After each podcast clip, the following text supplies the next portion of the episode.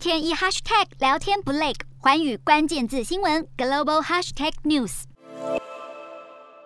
在国际太空站连续停留三百五十五天，打破美国太空人纪录。美国太空人范德海三十号终于重返地球。范德海是搭乘俄罗斯太空总署的联合号太空船，和两位俄罗斯太空人一起在哈萨克降落。俄罗斯入侵乌克兰，让美俄关系降到冰点。虽然两国太空人之间没有嫌隙，但范德海能否顺利回到地球，曾一度打上问号。俄罗斯太空署署长罗戈辛还抛出这段恶搞影片，暗示要丢包范德海来报复美国制裁，甚至威胁要让国际太空站脱离轨道坠毁。不止撂狠话，俄罗斯和西方国家闹翻，原本预定要为欧洲发射卫星的计划全喊卡，也宣布停止向美国出售火箭引擎，叫美国人骑扫帚上太空。所幸特斯拉执行长马斯克的 SpaceX 九号发射猎鹰火箭，帮美国扳回一城，还特别讽刺俄罗斯的扫帚说，美国早在二零一四年和俄国因为克里米亚问题起冲突时，就已经下定决心摆脱对俄罗斯引擎的依赖。除了新型太空船不再使用俄国零件，近年来也和马斯克的 SpaceX 合作，用猎鹰火箭和龙飞船将太空人送上国际太空站。一向依赖俄罗斯发射卫星的欧洲也同样转向 SpaceX。